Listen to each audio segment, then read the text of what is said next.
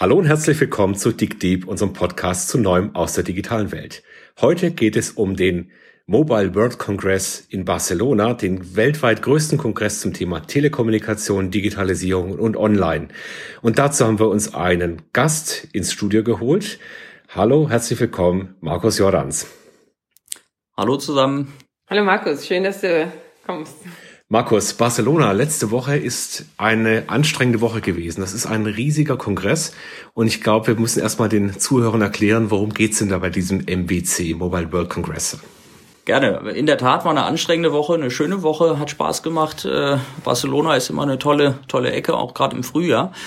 Ähm, aber was steckt dahinter? Im Prinzip äh, ist es in der Tat die weltweit größte Messe, wo Telekommunikationsanbieter äh, neue Services zeigen, ihr Portfolio sozusagen äh, in einer Show mehr oder weniger vor Publikum verfügbar machen. Und von der Historie her war das früher in Cannes vor zwölf Jahren, ist dann aber immer größer geworden, weil die Industrie gewachsen ist, weil auch mehr Player im Markt sozusagen eine Rolle spielen und dann ist das Ganze nach Barcelona gegangen alles, was Rang und Namen hat, äh, angefangen von der Huawei über eine Ericsson, die sozusagen im Infrastrukturbereich äh, zeigen, was sie drauf haben, was im Umfeld von 5G eine Rolle spielt, äh, aber eben auch sehr viele andere. Du hast es eben schon angedeutet. Ganze Automobilindustrie war auch äh, äh entsprechend vor Ort. Können wir gleich wahrscheinlich nochmal drauf. Genau, 100.000 Leute, das ist ja wirklich eine Ansage. Das heißt, du hast wahrscheinlich auch nicht alle Stände getroffen. Was waren denn so die Themen, mit denen du dich beschäftigt hast? Was sind so die großen Überschriften über diese Messe gewesen für dich? Mhm. Also auf der einen Seite natürlich die klassischen äh, Ausrüsterthemen. Äh, was bedeutet 5G? Wo, wo geht's dahin?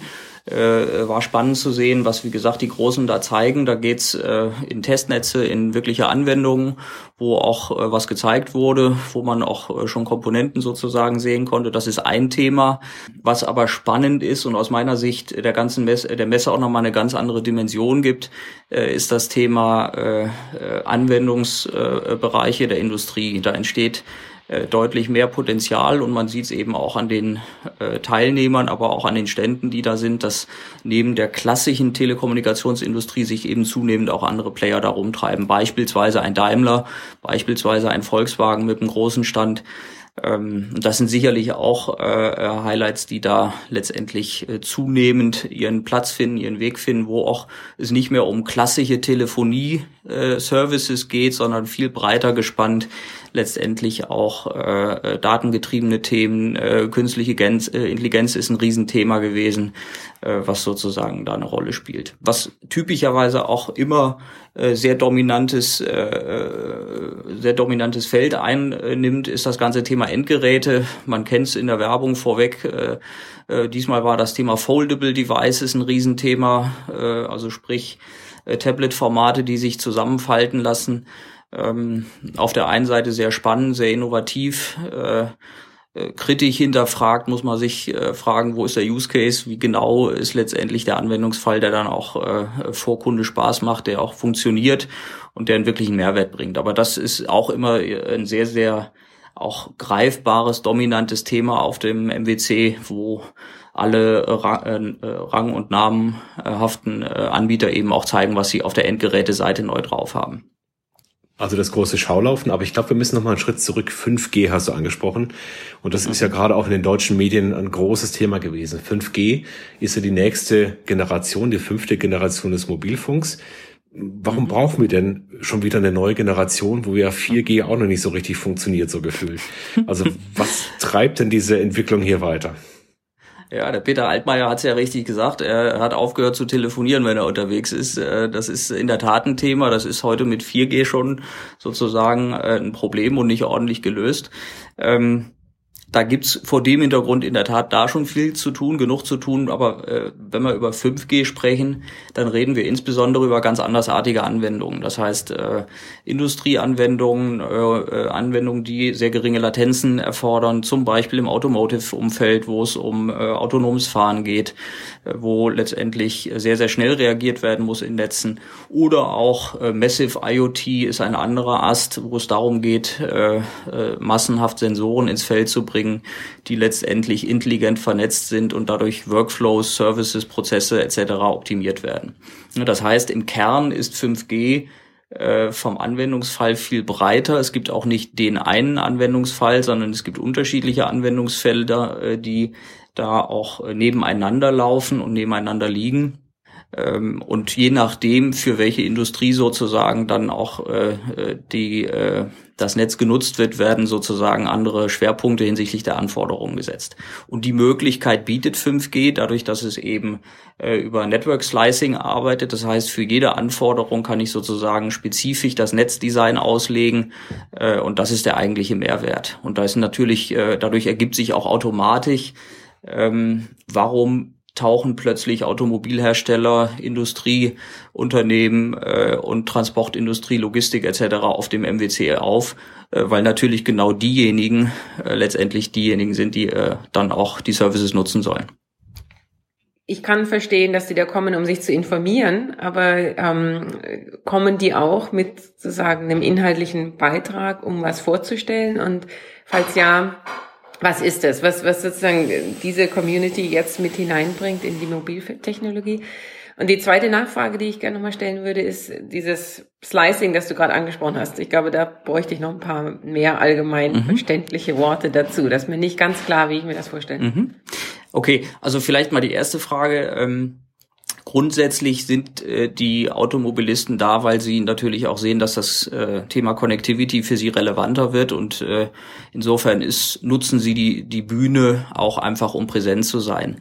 Äh, aber natürlich äh, wird auch äh, an Services gearbeitet, die sehr, sehr stark im Connectivity-Umfeld unterwegs sind. Zum Beispiel hatte Daimler einen LKW da, der letztendlich mit einem intelligenten Cockpit da war, das auch über Vernetzung sozusagen viel, viel stärker äh, den Fahrer unterstützt und auch äh, Richtung autonomes Fahren agiert. Ne? Das heißt, da reden wir über sehr konkrete Services, die dann eine äh, Telematik äh, oder äh, Connectivity-Infrastruktur nutzen. Ähm, das äh, sozusagen äh, als Antwort auf die erste Frage, die äh, das äh, die zweite Frage äh, vielleicht nochmal genommen, das Thema Network Slicing. Genau. Ähm, es geht äh, einfach darum, dass sozusagen die Infrastruktur nicht eindimensional ausgelegt ist äh, für einen Anwendungsfall, sondern Komponenten intelligent nutzbar sind, so dass sie für unterschiedliche Anwendungen anders konfiguriert werden können. Das ist, verbirgt sich hinter dem Thema Network Slicing, hat äh, signifikanten Einfluss auf die Architektur äh, letztendlich dann im Netz und ermöglicht aber äh, Richtung Endkunde und B2B-Kunde äh, eben auch Einsatzszenarien unterschiedliche. Aber heißt das, dass wir dann nicht ein einheitliches Netz haben, sondern dass das Netz lokal unterschiedlich genutzt werden kann und konfiguriert werden kann? Im weitesten Sinne kann man das so sehen. Ähm, ich mache mal zwei Beispiele. Es gibt äh, zwei Use Cases. Einer nennt sich äh, Massive äh, Broadband.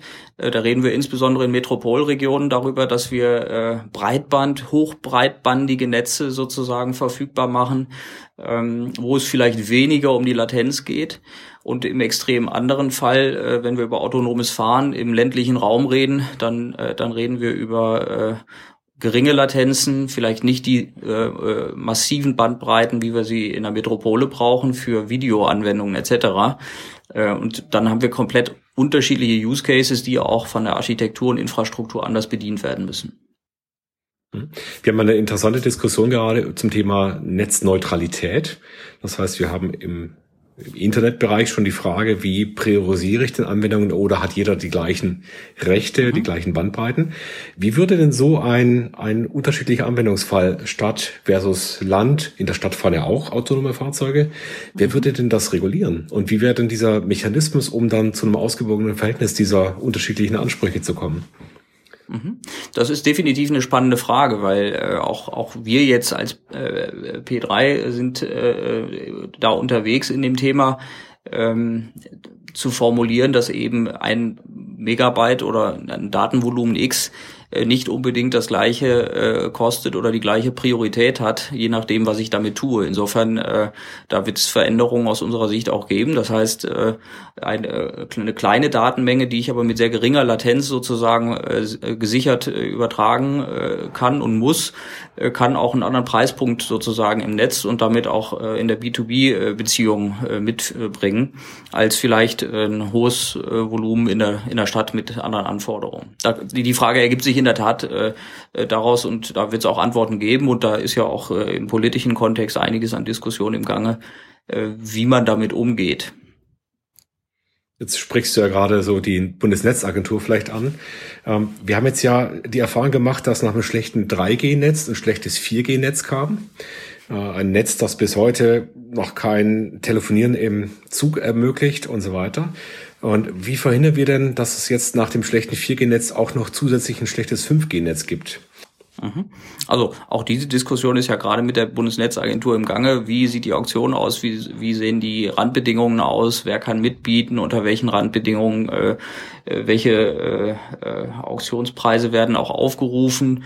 Wie ist das Verhältnis zwischen äh, Einnahmeseite äh, und eben auf der anderen Seite wie hoch ist auch die Bereitschaft vom Staat sozusagen die Ausgabenseite der Netzbetreiber, die ja letztendlich investieren müssen massiv in das Netz, ähm, äh, zu sehen und das ausgewogen zu gestalten. Das ist ein Thema. Ein anderes Thema ist sicherlich auch die, äh, die Frage, wie äh, reguliert man äh, spezifische Themen. Beispielsweise sind wir sehr eng auch hier im Dialog mit zum Beispiel Transportindustrie und Bahn. Äh, äh du hast es eben angesprochen, gerade an der Bahn äh, am Gleis ist die Versorgung ja teilweise sehr, sehr äh, dürftig, weil auch äh, entsprechend äh, der Business Case nicht in der Breite gegeben ist. Und solche Themen müssen auch natürlich durch eine Regulierung unterstützt werden, so dass da was passiert. War denn auf der Messe auch ein Punkt in der Diskussion die Sicherheit dieser Netze und ähm, die, die Sicherheit der Datenübertragung, die da stattfindet. Mhm. Ich bin derzeit hier in Berkeley in einem Semester zu dem Thema Privacy und mhm. ähm, mein, meine Gedanken kreisen immer ganz schnell um diese Frage. Ja, klar, also das Thema Security spielt äh, nicht erst seit 5G, sondern schon, äh, schon äh, auch vorweg natürlich eine, eine zunehmende Rolle. Ähm, mit der Vernetzung äh, findet ja mehr oder weniger auch eine Öffnung von Systemen statt an ganz unterschiedlichen Stellen. Und wir haben jetzt eben über einen, äh, einen äh, Truck äh, gesprochen. Man kann sich vorstellen, wie sozusagen die Relevanz zunimmt, äh, wenn wir Richtung kritische Infrastrukturen äh, äh Konnektivität treiben. Äh, dann nimmt das Thema Security auf der einen Seite massiv zu, aber auch Privacy, klar ähm, wenn wir darüber sprechen, äh, Daten zu sammeln im Fahrzeug. Äh, 100 Steuergeräte sind äh, fleißig dabei mitzuschreiben, äh, was quasi passiert im Auto und damit natürlich auch Bewegungsdaten, Personendaten etc. Äh, mitzunehmen. Dann spielt das Thema sowohl Security als auch Privacy eine Riesenrolle, das ist ganz klar. Jetzt ist ja so eine Messe auch ein Eldorado für Techies für dich, nehme ich mal an. Mhm. Was waren denn so die Gadgets in Barcelona, die dich so am meisten angefixt haben, am meisten begeistert haben? Was, was ist zu Hause der, bei der Familie Jordans demnächst zu sehen?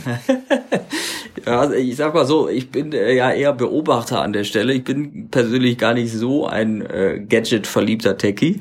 Äh, ich äh, äh, unterhalte mich gerne über Technologien und äh, versuche auch den Nutzen sozusagen da zu finden.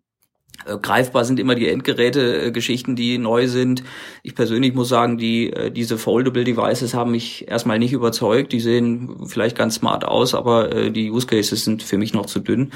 Ähm, insofern hat mich jetzt nichts vom Hocker gehauen. Ähm, es ist generell so, dass vielleicht ähm, das ist auch ein Trend, der noch zunimmt, es ist sehr showartig. Also wenn man, man muss schon sehr genau hinschauen, um wirkliche Use Cases auch zu, zu sehen. Was mich fasziniert hat, ist eher ein äh, Thema, äh, nämlich dass die, ähm, äh, die, die Audience eine komplett andere wird. Also äh, man be begegnet dort komplett anderen Leuten als noch vor fünf Jahren. Das ist eigentlich spannend. Das heißt, die Industrie, äh, äh, das Ganze bekommt einen ganz anderen Flair. Man kommt weg von einer Messe für Telekommunikationsindustrie hin zu einer Digitalmesse mehr oder weniger. Das ist eigentlich spannend zu sehen gewesen für mich. Und damit verbunden auch die Gespräche, die wir geführt haben am Stand. Das, das Thema schwenkt komplett weg. Oder verändert sich, haben sich auch weiter. die Anbieter verschoben? Ja, wenn wir mal auf die Anbieter regional schauen. Also wir haben natürlich die etablierten Player aus den USA, die jeder kennt. Es gibt im europäischen Raum einige. Aber natürlich ist der asiatische Raum wahrscheinlich ein sehr dominanter Raum. Mhm. Wie, wie nimmst du das in den letzten Jahren wahr? Tauchen da neue Player auf? Verschiebt sich da irgendwas? Also ähm, die Dominanz äh, der asiatischen Player im Infrastrukturbereich ist immens. Man bekommt es ja auch auf einem politischen, äh, auf der politischen Ebene mit, wie jetzt insbesondere Huawei sozusagen äh, ähm, behandelt wird will es mal so formulieren. Ähm, die Dominanz ist aber schon groß. Also wenn man die Halle, ich glaube eins ist es, äh, wo, wo die Huawei äh, im Prinzip komplett drin ist, ist einfach gigantisch. Das ist äh, mehr oder weniger kann man da schon einen halben Tag, äh, wenn man den äh, Zutritt bekommt, das ist teilweise auch äh, nicht öffentlich, braucht man eine Einladung äh, kann man verbringen, um wirklich ein komplettes Ökosystem sich anzuschauen. Das heißt, das ist äh, an der Seite äh, sicherlich gigantisch zu sehen. Ansonsten, was man halt auch sieht, ist, äh, das ist eine Messe der Telekommunikationsindustrie. Man sieht aber, dass diese Industrie zunehmend ihren Platz finden muss in einer sich verändernden Welt, wo sie selber nicht mehr Herr über die komplette Wertschöpfungskette sind. Das ist auch, äh, das ist jetzt nicht regional äh, nochmal differenziert, aber das ist etwas, was man feststellt, dass einfach äh, die Industrie stärker abhängig wird von eigentlichen Anwendungen draußen. Wer wird denn in Zukunft das große Geld machen? Verschiebt sich das? Also bislang habe ich ja der Telekom hier meinen Handyvertrag bezahlt. Die Preise dafür stagnieren oder gehen eher nach unten, so im langfristigen Trend. Wer macht denn das große mhm. Geld mit unserer Kommunikation? Also es wird sicherlich ein Kerngeschäft bleiben, die ähm, Infrastruktur zu betreiben und damit äh, auf dieser Basis auch Services anzubieten. Ähm, eben angesprochen, da werden sich vielleicht Preispunkte oder äh, auch unterschiedliche Service-Kategorien äh, ergeben, stärker noch Stichwort Latenz.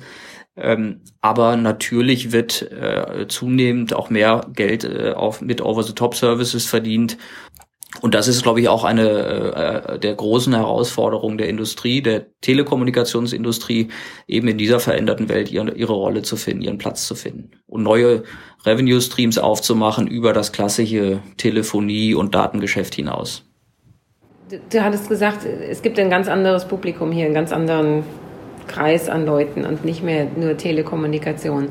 Muss ich mir das vorstellen, dass im Prinzip jeder, der Daten von A nach B schiebt, gut beraten wäre, auf diese Messe zu gehen oder zu schauen, was da passiert? Oder wer von unseren Hörern sollte sich das auf die Liste der Konferenzen schreiben, mhm. auf die man gehen müsste? Also in der Tat nimmt die Relevanz deutlich zu.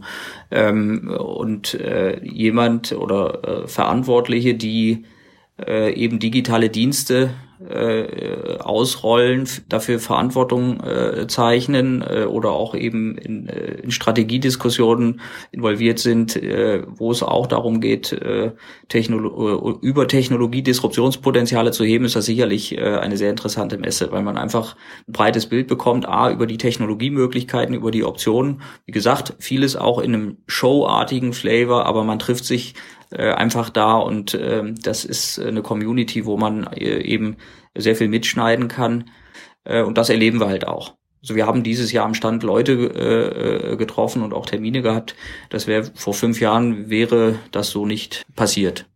Also wahrscheinlich eine sehr breite äh, Masse unserer Zuhörerschaft, denn das Thema Online-Anbindung, das Verlagern von Wertschöpfung vom Device, vom Endgerät in eine Cloud mit Konnektivität dazwischen, das ist wahrscheinlich fast in allen Bereichen nun inzwischen so. Vielen Dank, Markus, für den Einblick in den Mobile World Congress in Barcelona. Also ein guter Reisetipp für das frühe Frühjahr im nächsten Jahr. Danke für die Einblicke und wir hören uns mit Sicherheit das eine oder andere Mal wieder. Danke. Super. Danke euch. Ciao.